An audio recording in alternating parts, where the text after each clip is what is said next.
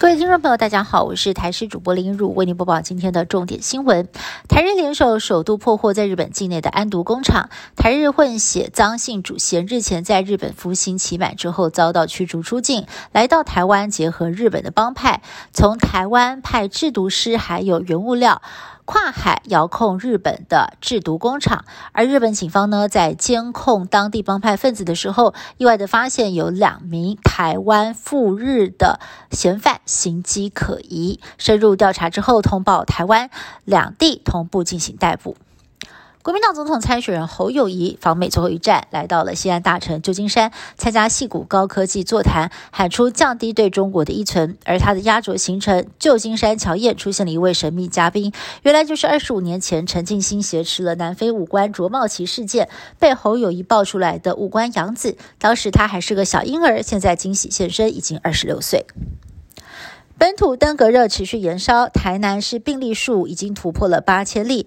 几家大医院急诊室涌现人潮，要求抽血，场面混乱，医疗量能拉警报。有医师就希望了，医院也能够比照新冠、流感等疫情开设特别门诊。对此，南下坐镇的机关署副署长罗义军则说，登革热疫情确定在这周将会反转，要是急诊有负荷不了的情况，一定会启动分流措施，只是目前还没有到这样的程度。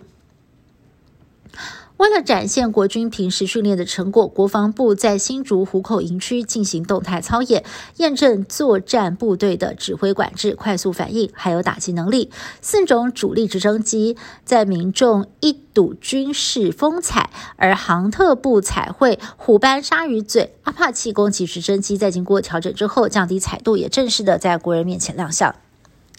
二零二三杭州亚运即将在周六登场，中华队的各路好手陆续的出发到赛场，迎战九月二十三号到十月八号的赛程。这回中华队总共派出了五百二十一位的参赛选手，名单当中还有许多的熟面孔。今天中华队共七队四十五人现身机场，出发前往杭州。拳击女将陈念琴信心喊话，誓言要夺金。而台湾蝶王王冠宏以及网球国手詹家姐妹同样也是信心满满，期待能够夺。牌替台湾拿下好的成绩。